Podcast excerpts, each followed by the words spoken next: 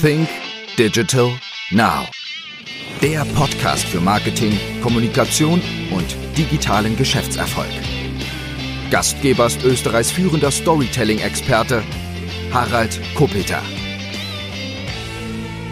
Hallo und herzlich willkommen zu einer neuen Ausgabe von Sync Digital Now. Mein heutiger Gast ist Tim Stracke und für alle, die Tim Stracke nicht so genau kennen, darf ich ihn kurz näher vorstellen. Tim Stracke ist CEO von Chrono24 und Chrono24 ist die weltweit führende Plattform für gebrauchte Luxusuhren. Das Handelsvolumen lag 2021 bei rund zwei Milliarden, das gehandelt wurde an Luxusuhren. Monatlich wechseln bis zu 30.000 Uhren über diese Handelsplattform den Besitzer. Chrono24 wurde letztes Jahr auch als sogenanntes Unicorn bewertet. Das heißt, das Unternehmen hat einen Wert von über einer Milliarde Euro, zumindest in der Sicht der Anleger jetzt einmal, beziehungsweise jenen Unternehmen, die sich daran beteiligt haben. Über all das sprechen wir heute mit Tim Stracke. Hallo Tim. Hallo Harry, vielen Dank für die Einladung. Äh, Tim, ich habe gelesen, Chrono24 wurde 2003 gegründet. Du und Partner habt es 2010 dann übernommen, seid eingestiegen dabei. Erzähl uns doch mal ein bisschen die Story denn dahinter.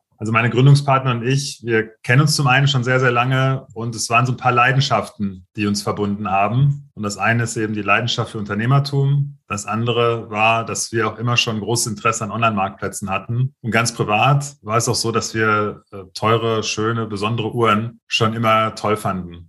Und nachdem wir dann unser damaliges Unternehmen auch gemeinsam äh, verkauft hatten und dann ausgestiegen waren, haben wir uns überlegt, hm, was machen wir denn jetzt mit der restlichen Lebenszeit? Und haben uns dann das Ziel gesetzt, etwas zu machen, was in erster Linie richtig viel Spaß macht. Ich muss auch dazu sagen, dass meine erste Unternehmensgründung, da war ich 24, da habe ich viel gelernt und es war eine spannende, tolle Zeit, aber wirtschaftlich war es nicht nur für mich, sondern auch für die Investoren ein ziemlicher Reinfall. Wir sind damit 2001 im Zusammenbruch der New Economy auch äh, ja, gescheitert, muss man sagen. Und haben dann noch mal einen zweiten Start gemacht, der sich auch in dem Marktplatzumfeld bewegt hat, aber der auch nicht ganz einfach war. Und als wir dann da ausgestiegen sind, das war dann so Mitte 2008, Anfang 2009, so stufenweise, haben wir uns gesagt, in erster Linie soll es Spaß machen und wir wollen in erster Linie Spaß haben mit coolen Leuten, was machen, was klein bleibt und was sehr besonders ist. Und da war das dann sehr schnell für uns die Entscheidung, hey, lass uns einen Marktplatz für Luxusuhren machen. Wir lieben Marktplätze, wir lieben Luxusuhren. Und wenn wir das noch mit coolen Leuten machen, dann ist uns der wirtschaftliche Erfolg gar nicht mehr so wichtig. Und dann hat sich die Möglichkeit ergeben,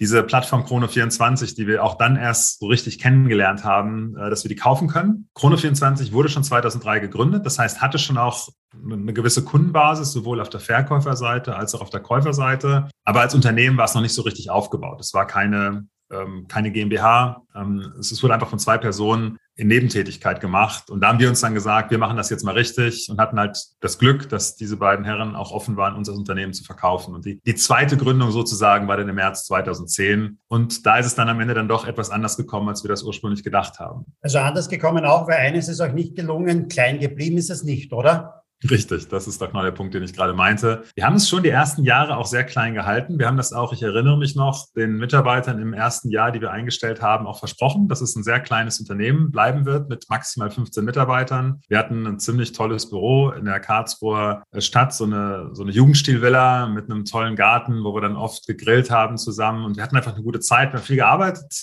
ähm, aber, aber wir haben auch viel Spaß dabei gehabt. Wir sind mal ein, zwei Jahre nach Gründung mit der gesamten äh, Mannschaft äh, nach New York geflogen, haben dort ein paar Uhrenhändler besucht, aber natürlich auch ähm, viel gefeiert, haben unsere Erfolge dort gefeiert. Aber irgendwann ist uns doch klar geworden, dass es nicht funktioniert, wenn wir so klein bleiben und dass wir am Ende auch viel Potenzial auf dem Tisch liegen lassen, aber auch unsere Kunden wahrscheinlich langfristig nicht so gut bedienen können, wenn wir das mit so einem kleinen Team machen, weil wir eben auch gemerkt haben, wie international dieses Geschäft war, so dass wir dann in Büros in Asien investiert haben. Wir haben ein Büro in New York aufgemacht.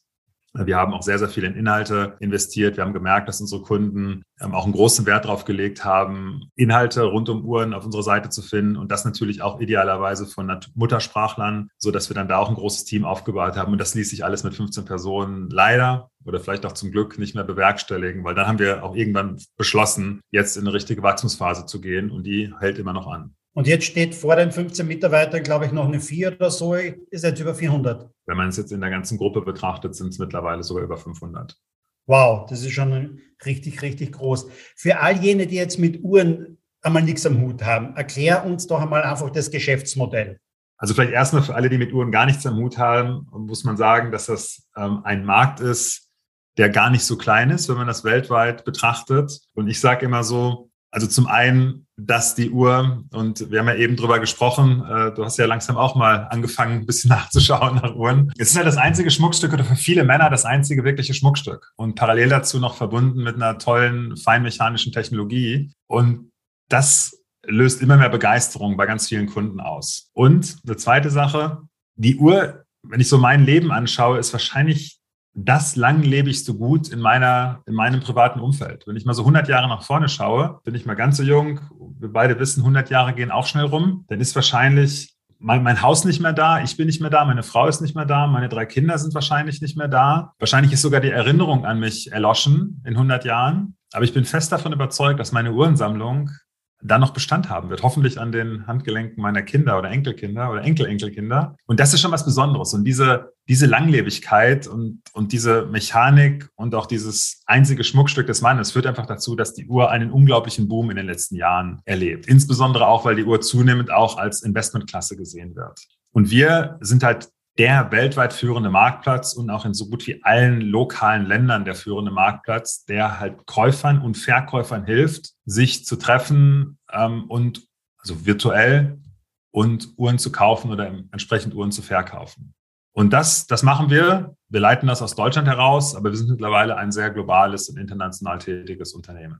Verkaufen können jetzt Händler, aber auch Privatpersonen, oder? Ganz genau. Also wir haben auf der Plattform über 3000 professionelle Verkäufer. Die sind auch sehr gut ausgewählt. Die müssen sich auch vorher beweisen, dass sie ausschließlich authentische Uhren, also echte Uhren verkaufen, dass sie den richtigen Service haben. Da sind wir auch sehr, sehr wählerisch. Wir nehmen da auch nicht jeden Händler, der bei uns auf die Plattform möchte. Ähm, und man kann eben auch als Privatperson Uhren bei uns verkaufen oder Uhren bei uns anbieten. Und wenn die Uhren dann gekauft werden, also wir haben täglich zwischen 500 und, und knapp einer Million Nutzer bei uns auf der Plattform, die nach Uhren suchen. Und wenn jemand dann da eine Uhr gefunden hat oder die Uhr gefunden hat, die er haben möchte, dann wird das Geld auf einen von uns ähm, verwalteten oder von Zahlungsdienstleistern von uns verwalteten Treuhandkonto überwiesen. Die halten das Geld so lange sicher, bis die Uhr am Handgelenk des Käufers angekommen ist, bis der oder die Käuferin dann auch zufrieden ist, die Uhr behalten möchte und erst dann geht das Geld an den, an den Verkäufer, sodass wir durch die Sicherstellung dieses äh, Geldflusses eben auch dafür Sorge tragen, ähm, dass man nur die Uhr am Ende kauft, die man auch haben möchte und behalten möchte. Wie kann der Konsument jetzt im Grunde genommen die Echtheit wirklich überprüfen? Muss er da darauf vertrauen oder wie funktioniert das? Also er kann zum einen darauf vertrauen, dass wir die gewerblichen Verkäufer alle danach ausgewählt haben, dass die ausschließlich echte Ware verkaufen. Und wir glauben auch, dass diese gewerblichen Verkäufer das in der Regel auch besser könnten, äh, können, als wir das könnten. Ähm, es ist aber auch so, dass wir für Privatverkäufer mittlerweile auch anbieten, dass man Uhren direkt von Chrono24 kaufen kann, weil wir gesehen haben, dass es viele Privatverkäufer gibt, die Uhren nicht selbst verkaufen möchten. Die haben die Möglichkeit, die Uhren auch über uns verkaufen zu lassen. Und dann werden die Uhren natürlich von uns auch äh, geprüft, im Zweifelsfall auch repariert, wenn das notwendig ist. Äh, und da liegt dann auch eine, eine Garantievereinbarung von uns mit darunter, wenn das eine, Privat, eine Uhr von Privatverkäufer ist, die über uns verkauft worden ist. Das sind im Prinzip die beiden Möglichkeiten. Aber in allen Fällen ist es so, dass das Geld erst dann an den Verkäufer geht, wenn der Käufer uns dazu ermächtigt hat und entschieden hat, dass er die Uhr behalten möchte. Und ihr nehmt 6,5 Prozent an Provision, habe ich gelesen. Das ist richtig. Wir nehmen von Privatverkäufern 6,5 Prozent Provision. Da ist dann aber auch alles mit drin. Da ist die Zahlungsdienstleistung mit drin, die bei einer Kreditkarte ja schon mal bis zu zwei Prozent oder mehr kosten kann. Da ist der Treuhandservice mit drin. Da ist auch die ganze Unterstützung bei der Abwicklung mit drin. Und natürlich helfen wir auch insbesondere der, äh, dem Privatverkäufer einen möglichen Käufer zu finden. Das ist ja bei einer Uhr manchmal gar nicht so einfach. Wenn man, ähm, wenn man eine besondere ausgefallene Uhr hat, dann mag es ja durchaus auch mal sein, dass man die Uhr vielleicht äh, jetzt in deinem Fall aus Graz heraus verkaufen möchte, aber der Käufer vielleicht in Chile sitzt oder in San Francisco oder in Melbourne und da ähm, ist es dann ideal, immer besser, die Uhr über den Marktplatz zu verkaufen, um dann weltweites Publikum anzusprechen. Jetzt, wenn man auf der Plattform unterwegs ist und ein bisschen rumsurft, ne, dann stolpert man schon mal über Uhren, die kosten 200.000 Euro, die kosten auch 500.000 Euro und mehr. Was war denn zum einen die teuerste Uhr beziehungsweise wo liegt denn ungefähr die Range? Wo beginnt's? Was ist der Schnitt? Der Durchschnitt, der liegt so bei 7.000 bis 8.000 Euro. Da muss man aber auch dazu sagen, dass dieser Durchschnitt natürlich auch durch einige sehr, sehr teure Uhren nach oben gezogen wird. Und die Bandbreite, die ist schon sehr groß. Also vor ein paar Monaten hatten wir mal eine Transaktion, wo eine Uhr im Wert von über 1,3 Millionen Dollar verkauft wurde. Es war ein europäischer Käufer. Ähm, und da haben wir auch ähm, dem explizit geholfen, auch diese Uhr zu finden, weil die auf dem Marktplatz gar nicht verfügbar war. Da haben wir dann auch unser Netzwerk genutzt, mit vielen Händlern gesprochen und ihm geholfen, dann genau diese spezifische Uhr zu finden. Das ist uns die Uhr, die äh, Rafael Nadal lange Zeit ähm, getragen hat, äh, ein, ein Tourbillon von Richard Mill.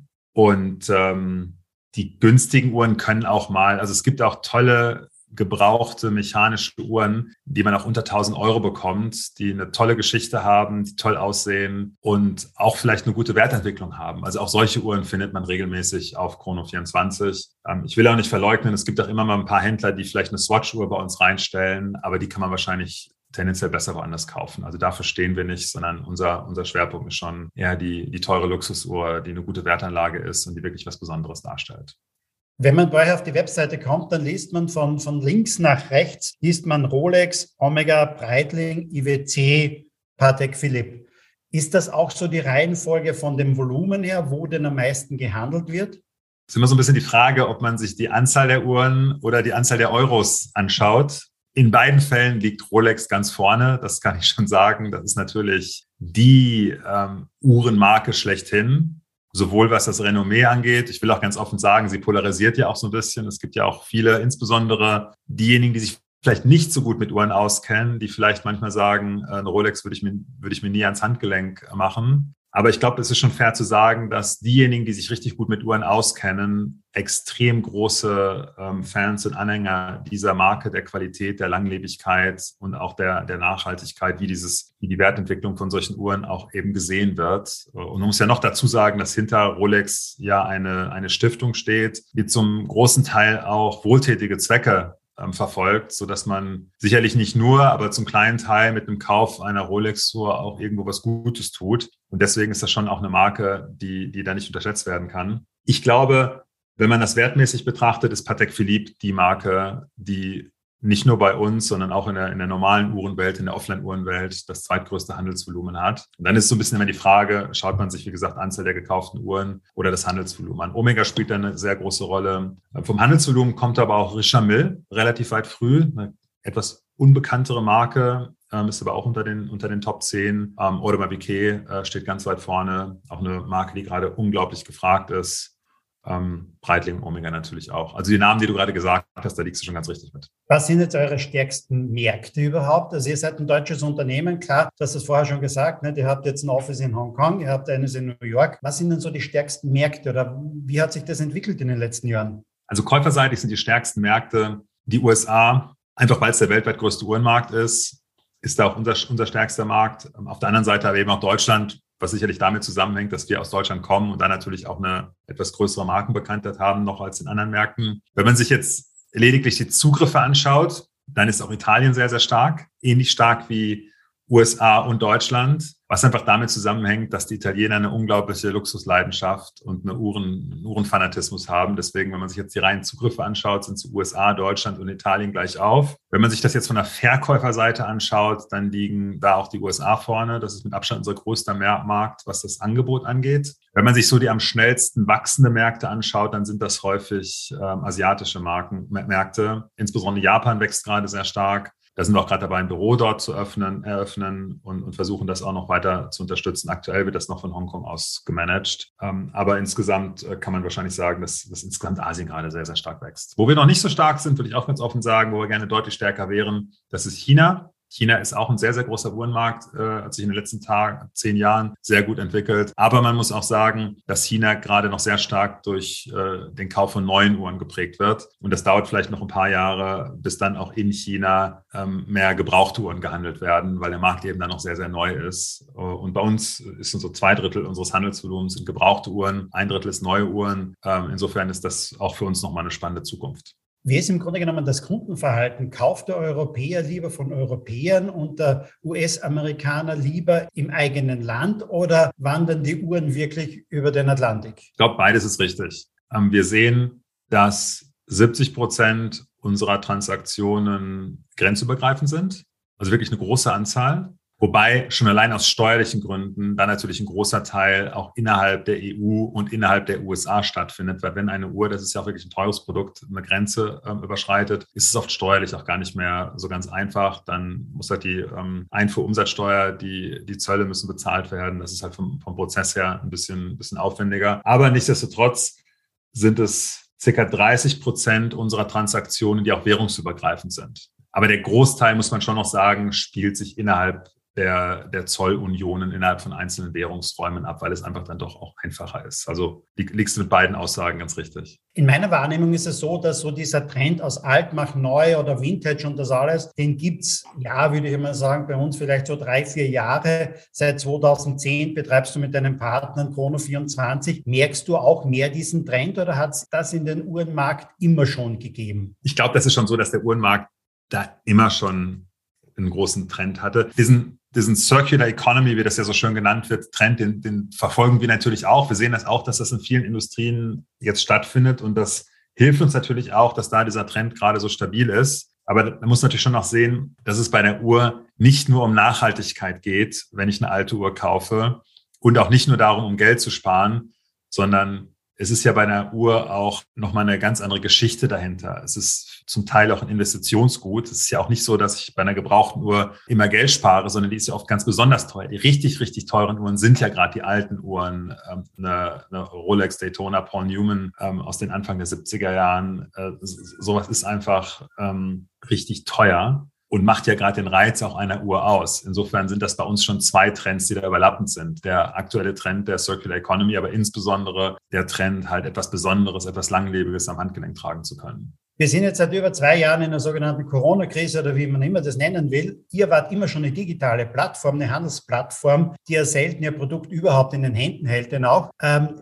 wie war das mit Corona jetzt bei euch? Denn ihr wart ja immer schon, nicht, ihr wart eine Plattform, also nicht mal der Händler. Hat es bei euch jetzt große Unterschiede gegeben von vor zwei Jahren oder, oder wie hat sich das gestaltet? Also erstmal, als das losging, 14., 15. März waren so die Punkte, wo wir das dann so richtig auf der Plattform gesehen haben die Corona-Krise gerade so richtig Fahrt aufgenommen hat, da waren wir natürlich erstmal in der Schockstarre. Unsere Nutzerzahlen sind plötzlich abgestürzt. Ging irgendwie 10, 20 Prozent runter innerhalb von Wochen. Und wir haben natürlich auch erstmal fest auf die Bremse getreten. Wir haben gesagt, wir machen jetzt erstmal keine Einstellung mehr. Ich will auch ganz offen sagen. Im Gesellschafterkreis kamen dann auch schon die Forderungen, ähm, schaut euch doch mal sehr zeitnah eure Personalkosten an. Macht es nicht Sinn, auch sehr frühzeitig da jetzt gegenzusteuern, euch von Mitarbeitern zu trennen? Da haben wir dann schon von vornherein gesagt, nein, das machen wir nicht. Zum einen haben wir große Wachstumsziele, die werden da sind wir froh über jeden unserer qualifizierten Mitarbeiter, die wir halten können, die wir haben. Und wir gucken nach vorne, aber wir waren natürlich auch erstmal vorsichtig. Und dann hat es so vier bis fünf Wochen gedauert, als sich die Zahlen plötzlich ins Gegenteil gedreht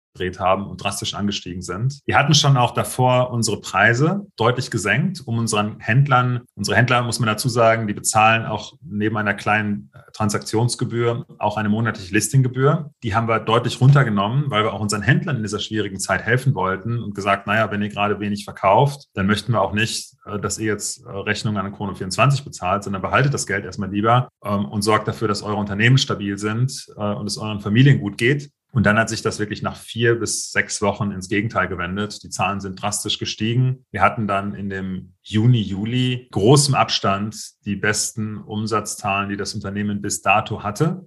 Was natürlich damit zusammenhängt, das wissen wir heute natürlich, die Leute saßen zu Hause, alle Geschäfte waren zu, alle Urlaube waren storniert, äh, man ging nicht mehr in Restaurants, ging nicht mehr in Konzerte. Ähm, äh, du bist Österreicher, ist ja eine Skination, wir auch hier.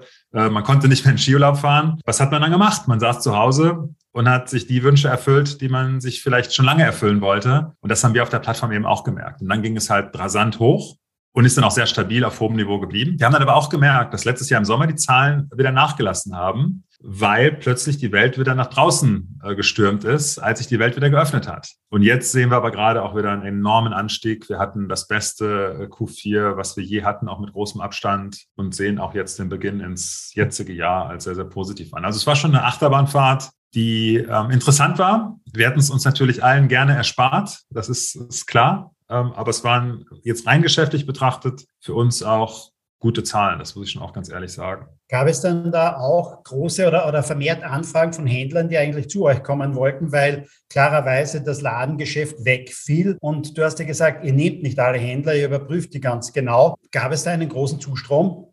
Da gab es auch einen Zustrom. Wir haben aber kontinuierlich auch einen, einen, gesunden Zustrom. Ich kann jetzt gar nicht sagen, ob der so viel stärker war als sonst. Ähm, und trotzdem haben wir natürlich auch in der Phase nur die besten Händler genommen, die vertrauenswürdigsten, die wir bei uns auf der Plattform auch sehen wollten. Also da haben wir natürlich unseren Qualitätsstandard auch kontinuierlich so gehalten. Man muss auch sagen, dass unser Geschäftsmodell heute nicht mehr so sehr von der Anzahl der Händler abhängt, sondern unser Geschäftsmodell von, hängt von der Anzahl der Uhren ab aber in allererster Linie von der Anzahl der zufriedenen Käufer bei uns auf der Plattform. Und wenn jetzt ein Händler mal mehr oder weniger auf der Plattform sein sollte, solange er nicht ganz besondere, einzigartige Uhren hat, dann werden diese Uhren eben bei anderen Händlern gekauft. Insofern muss man sagen, dass beides für uns ganz, ganz wichtig ist. Also die Händler sind wichtig und die Käufer sind wichtig, aber es ist jetzt nicht so, dass wir unbedingt nochmal 5000 Händler brauchen, äh, um das Geschäftsmodell weiter wachsen zu lassen, sondern wir sind auch mit den bestehenden Händlern, die heute auf der Plattform sind, sehr, sehr zufrieden und wollen mit denen zusammen auch das weitere, weitere Wachstum begehen. Kurze Unterbrechung, diesmal in eigener Sache. Die letzten Monate und Jahre haben uns gezeigt, wir brauchen im Business neue Lösungen, wir brauchen neue Ideen, wir brauchen frische Ideen. Und genau darum geht es am Fresh Content Kongress am 19. Mai im Kongress Graz. Der Fresh Content Kongress ist eine Veranstaltung, die ich seit fünf Jahren veranstalte. Dabei geht es um die wesentlichsten Themen im Unternehmertum, im Business. Es geht um die Themen Marketing, Sales, Kommunikation und Unternehmertum. Und auch heuer werden am 19. Mai wieder ganz tolle Gäste und Speaker mit dabei sein. Unter anderem Jörg Löhr. Jörg Löhr ist einer der bekanntesten Persönlichkeitstrainer im deutschsprachigen Raum. Oder René Bourbonus, aus meiner Sicht einer der besten Rhetoriktrainer im deutschsprachigen Raum. Mit dabei ist auch Frank Doppheide. Frank Doppheide war über viele, viele Jahre CEO von Grey International, einer der größten Werbeagenturen. Er war Geschäftsführer der Handelsblatt Mediengruppe und hat seit rund einem Jahr über ein Jahr eine eigene Agentur und hat 2021 ein Buch geschrieben. Es ist ein Spiegel-Bestseller geworden. Es nennt sich Gott ist ein Kreativer und kein Controller. Mit dabei ist auch Andreas Spur. Auch er hat schon mehrere Bestseller geschrieben. Sein neuestes Buch nennt sich Business geht heute anders und genau darüber wird er am Kongress sprechen. Noch mit dabei ist Christian Lindemann. Christian Lindemann, auch er hat 2021 ein Buch herausgebracht. Es nennt sich Souverän auf den Bühnen des Lebens. Und wenn einer über die Bühnen des Lebens sprechen kann, dann ist es Christian Lindemann, denn Christian Lindemann ist der einzige deutschsprachige Solo-Act bei Cirque du Soleil weltweit. Er wird auch genannt der König der Taschendiebe und in seinen Vorträgen und Workshops zeigt er den Leuten, wie man auf der Bühne des Lebens agiert, denn du selbst stehst jeden Tag auf der Bühne des Lebens. Egal ob vor deinen Mitarbeitern, vor deiner Familie, vor deinen Kindern. In allen Gesprächen gilt es darum, einfach souverän zu agieren. Ja, und ich selbst werde aus meinem klassischen Gebiet im Thema Storytelling im Grunde genommen wieder einige meiner besten Geschichten präsentieren. Darum geht es beim Fresh Content Kongress am 19. Mai im Kongress Graz. Du kannst live mit dabei sein, entweder im Kongress Graz oder aber auch per Livestream. Du findest den Link dazu ganz einfach in den Show Notes oder aber du gehst einfach rein und gibst einfach in den Google-Suchschlitz Fresh Content Kongress ein und es ist ohnehin der einzige, der sich so nennt. Würde mich freuen, dich am 19. Mai persönlich begrüßen zu dürfen. Und nun geht's weiter im Podcast. Gab es jetzt, nachdem ihr global unterwegs seid, weißt du das natürlich bestens, äh, irgendwelche Unterschiede dabei von Ländern, von Kontinenten mit dem Anstieg jetzt des äh, tollen Umsatzes von Juni, Juli 2020, wenn ich das richtig sehe, oder den Q4 von 2021? War das über den Kontinent gleich oder über die Welt eigentlich gleich oder gab es da Länder, die zurückhaltender waren? Das war schon spannend zu sehen, da hat man schon sehr viel gelernt. Also mal ein interessantes Beispiel. Die Chinesen haben ein Großteil, und das gilt nicht nur für Uhren, sondern das gilt auch für andere Luxusgüter, die Chinesen kaufen 70 oder haben historisch 70 Prozent ihrer Luxusausgabe im Ausland getätigt. Also die haben typischerweise ihre, ihre Louis Vuitton-Taschen in, in Paris gekauft, äh, den Remova-Koffer in Frankfurt und den, ähm, die, die Uhr dann vielleicht in Lausanne. Das hatte verschiedene Gründe. Zum Teil gehört diese dieser Kauf im Land auch zu der Luxuserfahrung des chinesischen Luxuskaufs dazu. Es ist vielleicht auch so, dass manch einer in China den europäischen Händlern vielleicht etwas mehr traut als den eigenen Händlern. Will ich auch nicht leugnen.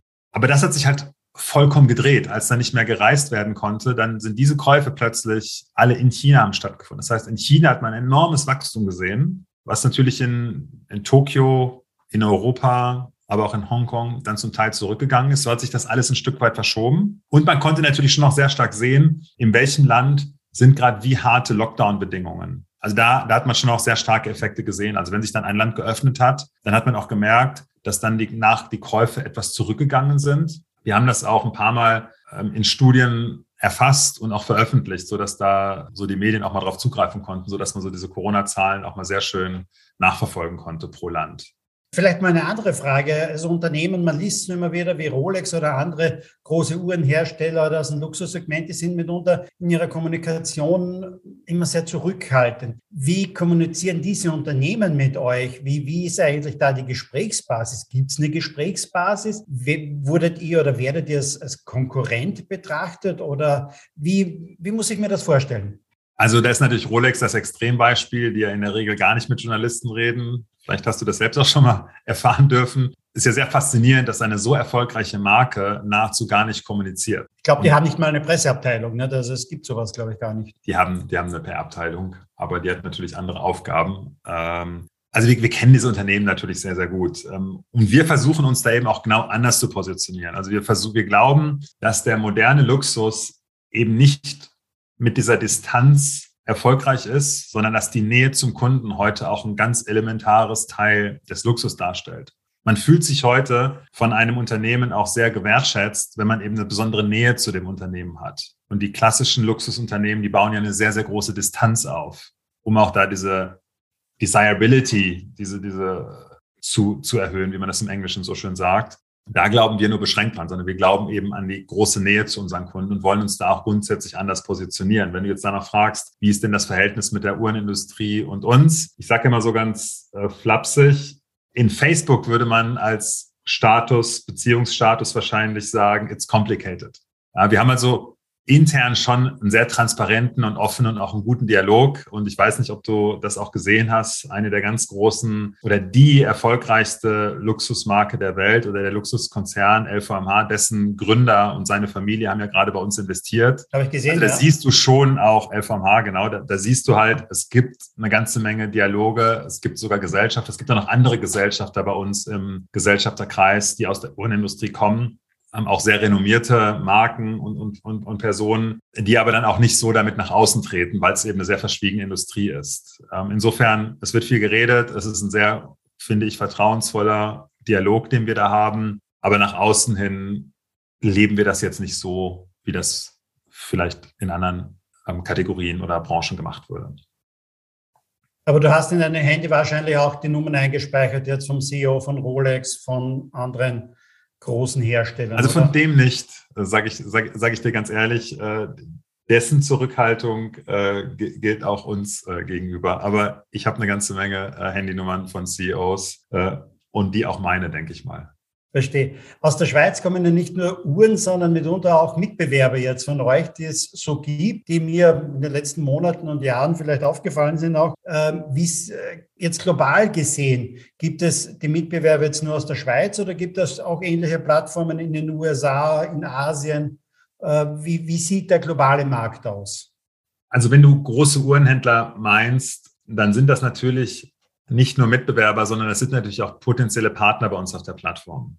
Es ist aber so, dass wir in erster Linie als Mitbewerber eBay ansehen. Wobei auch da muss man sagen, dass eBay ganz anders positioniert ist. Der Durchschnittspreis einer Uhr bei eBay ist substanziell niedriger als bei uns. Auch das Angebot von Uhren bei eBay ist deutlich kleiner als bei uns. Nichtsdestotrotz gibt es bei eBay eine ganze Menge Uhren zu kaufen. Und es werden auch Uhren bei eBay gekauft. Aber das ist so das Unternehmen, was wir sicherlich so am direktesten als Mitbewerber ansehen. Alle anderen Unternehmen die im Internet äh, gebrauchte Uhren verkaufen, sind in erster Linie Händler und somit auch potenzielle Partner bei uns auf der Plattform. Aber auch da gibt es wenig große. Also wir, wir schätzen, dass es nur drei Unternehmen weltweit gibt, die über 100 Millionen Euro Umsatz machen und die meisten auch wirklich nur knapp darüber. Und wenn du dir jetzt das Handelsvolumen von Chrono24 anschaust, du hast es ja selbst eben mal geschätzt und liegst damit auch nicht so ganz falsch, ähm, dann siehst du natürlich auch, was für, dann, was für ein großer Unterschied da ist. Und das hängt eben auch damit zusammen, dass wir ein Marktplatz sind, der offen ist für fast alle Händler.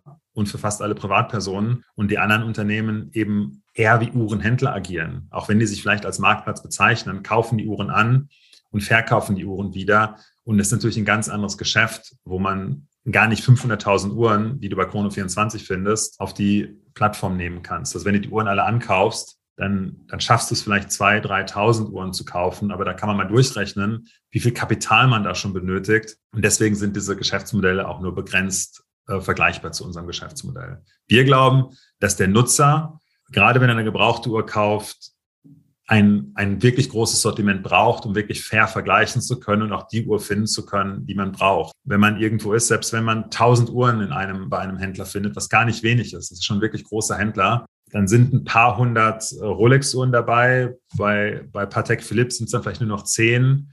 Und ob dann die richtige dabei ist, ist schon großer Zufall. Und deswegen glauben wir, dass das Einkaufsversprechen, das Nutzenversprechen auch gerade bei so einem Thema wie Luxusuhren bei einem Marktplatz immer viel, viel besser ist, als wenn man jetzt direkt zu einem Händler geht.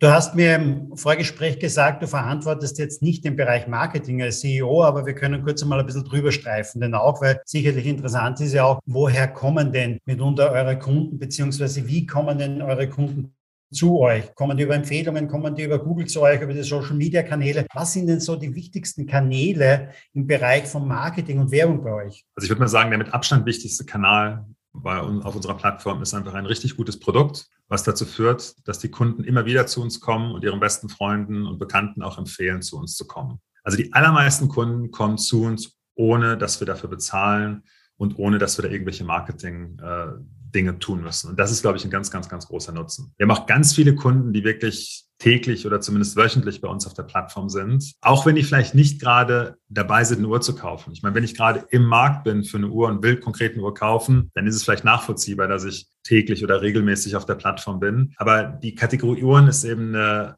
eine, eine Passion Category, wie man im Englischen so schön sagt. Da ist sehr viel Passion dabei, was dazu führt, dass unsere Nutzer immer wieder bei uns sind. Also du kannst beispielsweise auch mit einem einfachen Klick deine Uhr oder deine Uhrensammlung fotografieren. Die erkennen die Uhr, ähnlich wie, wie dieses Shazam für Musik. Und du kannst mit einem Klick die Uhr dann in eine virtuelle Sammlung legen und kannst da täglich, ähnlich wie beim Börsenkurs deines Portfolios, sehen, wie viel deine Sammlung gerade wert ist. Und ich kann mich noch gut dran erinnern, als dann 2019 die, äh, 2020 die, die Corona-Krise losging ähm, und mein, mein Börsen Portfolio eingestürzt ist, da war das immer ein sehr erleichternder Blick in mein Chrono 24 Portfolio zu sehen, dass da die Preise stabil waren oder teilweise sogar leicht gestiegen sind. Da habe ich mich schon geärgert, dass ich nicht viel mehr meines äh, Vermögens in Uhren investiert habe. Ich will auch sagen, es hat sich danach ja alles auch nochmal zumindest an den Aktienkursen gedreht. Die haben sich dann ja schnell wieder erholt und jetzt sind sie wieder abgestürzt. Und, und da ist die Uhr eben auch heute eine Anlageklasse und etwas, was man eben auch äh, bei uns auf der Plattform extrem gut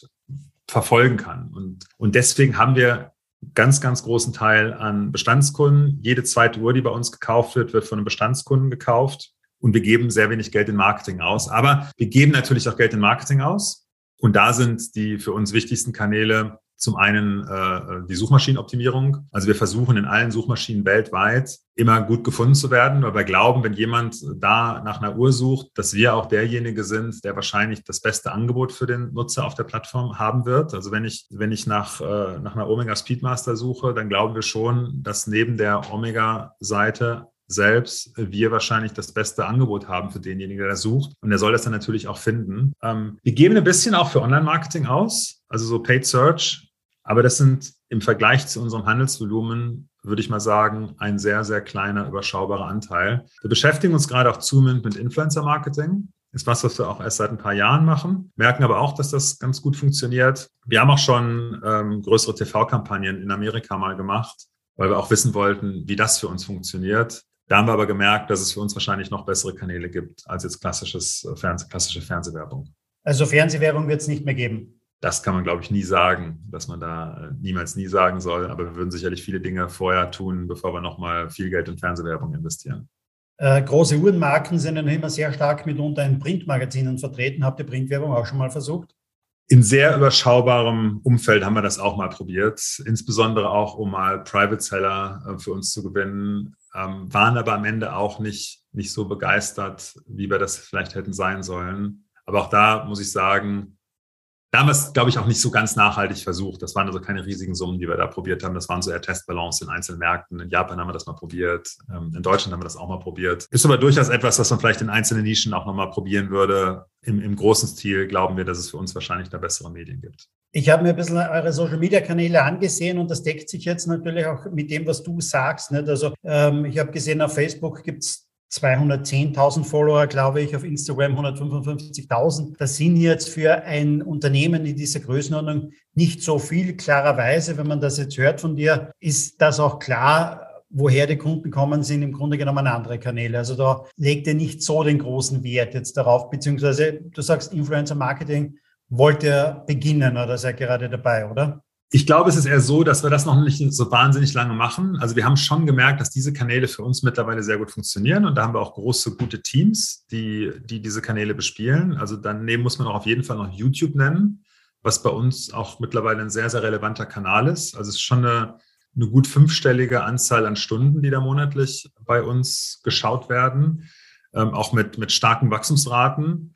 Ähm, insofern, das spielt für uns eine große Rolle und ist sicherlich auch das, wo wir ähm, einen wesentlichen Teil unserer Zukunft im Marketing sehen. Aber wenn wir da vor zehn Jahren mit angefangen hätten, dann wären wir sicherlich heute weiter, als wenn wir erst vor ein paar Jahren damit angefangen haben. Du hast es vorher schon erwähnt, das ist ähm, einer der reichsten Männer beziehungsweise äh, dessen Unternehmungen bei euch eingestiegen, denn auch, ähm, ich glaube, es gab kürzlich eine Finanzierungsrunde, die rund 100 Millionen ausgemacht hat. Da waren einige Unternehmen dabei. In Summe, glaube ich, habt ihr 200 Millionen Euro an, an Geld in euer Unternehmen geholt. Aber wohin geht der Weg? Man, man spricht davon, ihr werdet demnächst an die Börse gehen was sind so die Ziele? Ihr seid jetzt schon einmal Marktführer, ihr seid jetzt schon global. Wo wollt ihr noch hin?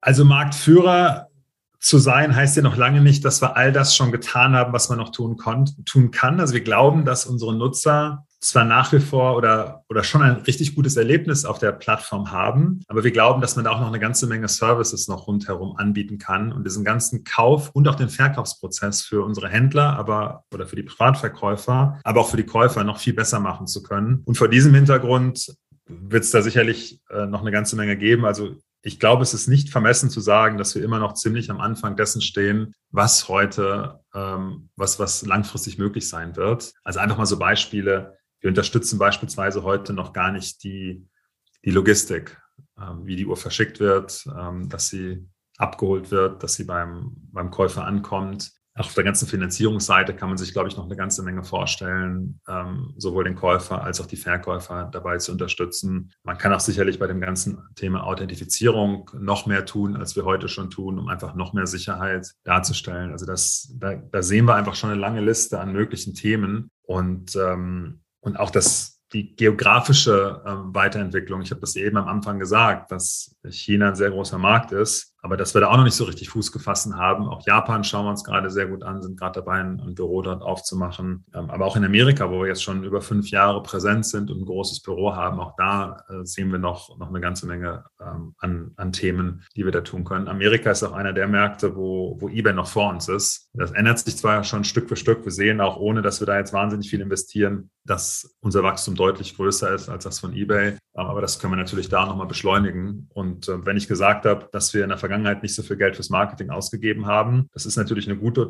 eine, eine, auf der einen Seite eine gute Nachricht, weil wir natürlich sehr, sehr kapitaleffizient das Unternehmen aufbauen konnten und zu dieser Größe bringen können. Aber das heißt natürlich nicht, dass man mit noch mehr Geld das Wachstum noch deutlich beschleunigen kann, noch mehr Kunden, noch mehr Käufer, noch mehr Verkäufer für unsere Plattform begeistern zu können. Ähm, wenn ich mir überlege, dass wir die Marktdurchdringung, die wir in Deutschland haben, auch in anderen Ländern erreichen können. Und da gehen wir alle von aus. Und auch der deutsche Markt wächst noch weiter. Dann kann sich das Handelsvolumen nochmal um ein Vielfaches vergrößern. Und das wollen wir natürlich irgendwann auch erreichen.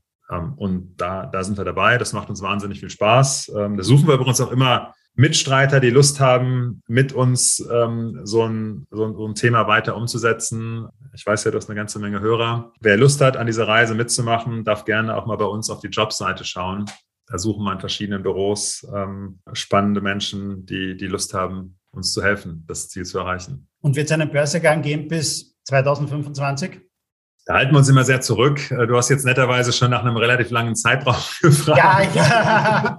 ich habe es extra normalerweise, no, normalerweise geht die Frage so äh, bis zum Jahresende und die, äh, das, das, die Frage habe ich auch schon im Juni, Juli letzten Jahres bekommen. Geht ihr bis zum Jahresende noch an die Börse? Die gute Nachricht ist, dass wir mit unserem Geschäftsmodell mittlerweile sehr stabil Geld verdienen, also auch schon einige Jahre, obwohl wir stark wachsen. Insofern sind wir auf das Geld der Börse nicht angewiesen. Wir können noch viele, viele Jahre damit warten. Aber ich will auch sagen, dass wir auch Spaß daran haben, das Unternehmen unabhängig zu halten. Und da ist natürlich ein Börsengang immer der beste Weg, wenn man an die Börse geht, das Unternehmen unabhängig zu halten, weiterhin in der Führung bleiben zu können und die Dinge, die wir langfristig uns vorgenommen haben, auch dann ohne zu viel Einfluss von außen umsetzen zu können. Insofern, dass es irgendwann mal passiert, ist nicht nicht ganz unwahrscheinlich.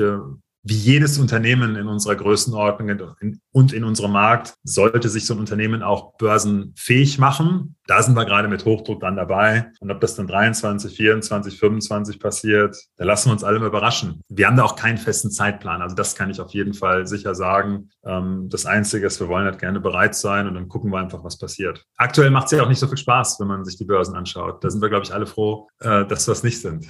Lieber Tim, das waren schon ganz spannende Antworten. Alles zum, zu dem rundherum, was Chrono 24 denn ausmacht. Ähm, vielleicht zu deinem persönlichen Uhrenportfolio noch. Was liegt denn da so drinnen? Weil du hast ja gesagt, du hast ja auch die Leidenschaft mitgebracht jetzt schon. Nicht? Also es gibt ja andere Gründer, die haben, würden selber ihr Produkt nie kaufen oder so. Nicht? Aber ähm, Uhren waren schon immer deine Leidenschaft. Was liegt denn da so drinnen oder wie viele sind es denn mitunter? Da können wir mal drüber reden, wenn wir uns dann irgendwann mal in Graz oder auch hier bei uns mal zum, zum Glas Wein oder zum Bierchen treffen. Ähm, kann dir mal sagen, was ich gerade am Handgelenk habe. Die habe ich mir auch gerade erst gekauft vor ein paar Wochen. Das ist eine, eine El Primero Zenit. Und ich fand die schon immer spannend, die Uhr. Und ich habe mir dann gedacht, nachdem der Bernard Arnault von LVMH eingestiegen ist, dass es jetzt auch mal wieder an der Zeit ist, eine Uhr aus seinem Portfolio zu kaufen ähm, mhm. so dass ich dann auch, ähm, ja, wenn er bei uns investiert, fand ich es dann auch angemessen, dass ich da auch mal aus seiner Kollektion sozusagen eine Uhr am Handgelenk tragen kann. Und ich bin da auch sehr, sehr zufrieden mit. Sie ist schick, sie ist sportlich. Es ist jetzt keine so, also sie ist jetzt nicht im, ähm, im, im, höheren fünfstelligen Bereich, äh, was der Preis angeht, aber trotzdem eine Uhr, die ich sehr gerne trage und die ich auch jetzt gerade trage. Gibt es eigentlich so ein kleines persönliches Pop-up, das aufgeht, wenn bestimmte Uhren hochgeladen werden auf eurer Plattform für dich, die dich persönlich interessieren? So eine kleine Benachrichtigung für den CEO? Ähm, ja, und ähm, da gab es bei uns sogar schon mal auch eine Diskussion, weil ich muss auch sagen, dass mein, mein Mitgeschäftsführer, der Holger, mit dem ich zusammen äh, Chrono 24 leite, der mittlerweile eine noch wesentlich größere Uhrensammlung hatte, hab als ich, dass es da schon mal auch Diskussionen gab. Wer kriegt denn diese Notifier zu welchem Zeitpunkt, weil auf manche Uhren sind halt so viele Benachrichtigungen, dass die halt der Reihe nach abgefeuert werden. Und derjenige, der den morgens bekommt, dann teilweise schon einen großen Wettbewerbsvorteil hat, als derjenige, der nachmittags um 14 Uhr bekommt. Und wenn er Pech hat, dass die Uhr schon weg ist, äh, so, so, so dass wir dann intern auch mal, mal drüber diskutiert haben, ob das nicht sogar auch einen Wert für unsere Nutzer darstellt, ob man die sogar noch ein paar Stunden vorher bekommt. Genau, das ist. Aber es gibt natürlich schon immer Uhren, wo ich, wo ich gerne hingucke ähm, und äh, wo ich auf der Suche bin. Aber da, da lassen wir uns dann mal überraschen, was, was so die nächste Uhr ist, die es vielleicht sein könnte. Das sehen jetzt leider die Hörer da draußen nicht, weil es ein Podcast ist, aber ich sehe dein Gesicht nicht. Also ähm, man sieht schon, dass du da mit sehr viel Leidenschaft beim Thema Uhren mit dabei bist. Das sieht man auf alle Fälle. Danke, Tim. Zum Abschluss noch äh, ein paar persönliche Fragen zur digitalen Welt. Was sind denn so deine drei Lieblings-Apps, die du am Handy mitunter hast? Ähm, mache ich es mal kurz auf und schau mal. Äh, ich habe mich jetzt auf die Frage auch gar nicht, gar nicht vorbereitet. Also das soziale Netzwerk, was ich am meisten benutze, ist, ist LinkedIn. Da fühle ich mich am, am wohlsten. Ähm, ich, ich verfolge natürlich auch die, die anderen sozialen Netzwerke, aber da ist, ist LinkedIn, glaube ich, das, was, was mich so am meisten bewegt. Natürlich Chrono 24, das muss ich jetzt natürlich sagen. Es ist natürlich keine ja. große Überraschung ähm, mit, mit, mit tollen Features, insbesondere mit der Uhrensammlung. Also jeden Morgen mal kurz reinschauen, was ist sie denn wert? Insbesondere, wenn ich gerade merke, dass es an den Aktienmärkten so steil nach unten geht, sich dann da, sich dann da äh, auch noch so ein bisschen eine gute Stimmung geben zu lassen.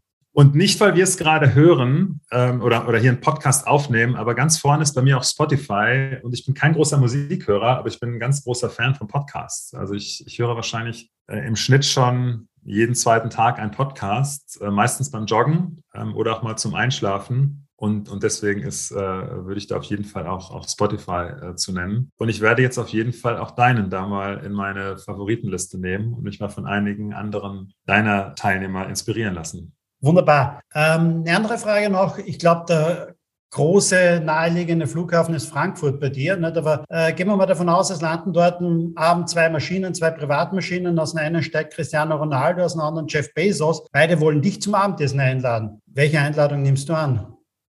Also, das ist gar keine ganz einfache Frage. Fußballfan scheinbar. Also, ich weiß, dass der Ronaldo, der Cristiano Ronaldo ein großer Uhrenliebhaber ist. Und mit dem könnte ich natürlich jetzt einen, einen, einen tollen Abend über, da, da, damit verbringen und über Uhren zu reden. Und ich hoffe auch, dass es vielleicht irgendwann mal ähm, dazu kommt, dass wir auch mit so großen ähm, Uhrensammlern, bekannten Uhrensammlern sprechen können. Ich bin aber neben Uhrensammler eben auch Unternehmer. Und ich glaube, da möchte ich gerade noch mehr lernen ein guter Fußballer bin ich nicht, das sind meine Kinder. Ich glaube, meine Kinder würden mich prügeln dafür, aber ich würde mich dann doch für Jeff Bezos entscheiden, weil ich da glaube, vielleicht an manchen Stellen auch noch ein bisschen was lernen zu können. Lieber Tim, danke für die Zeit, dass du dir genommen hast. Es waren ganz, ganz tolle Antworten mit dabei. Es war ein sehr, sehr spannendes Thema. Ich habe viel Neues erfahren rund um die Weltuhr. Danke dafür. Vielen Dank, dass ich dabei sein durfte. Hat mir auch Spaß gemacht. Liebe Zuhörer, das war eine weitere Ausgabe von Sync Digital Now. Wir hören uns demnächst wieder. Bis dann.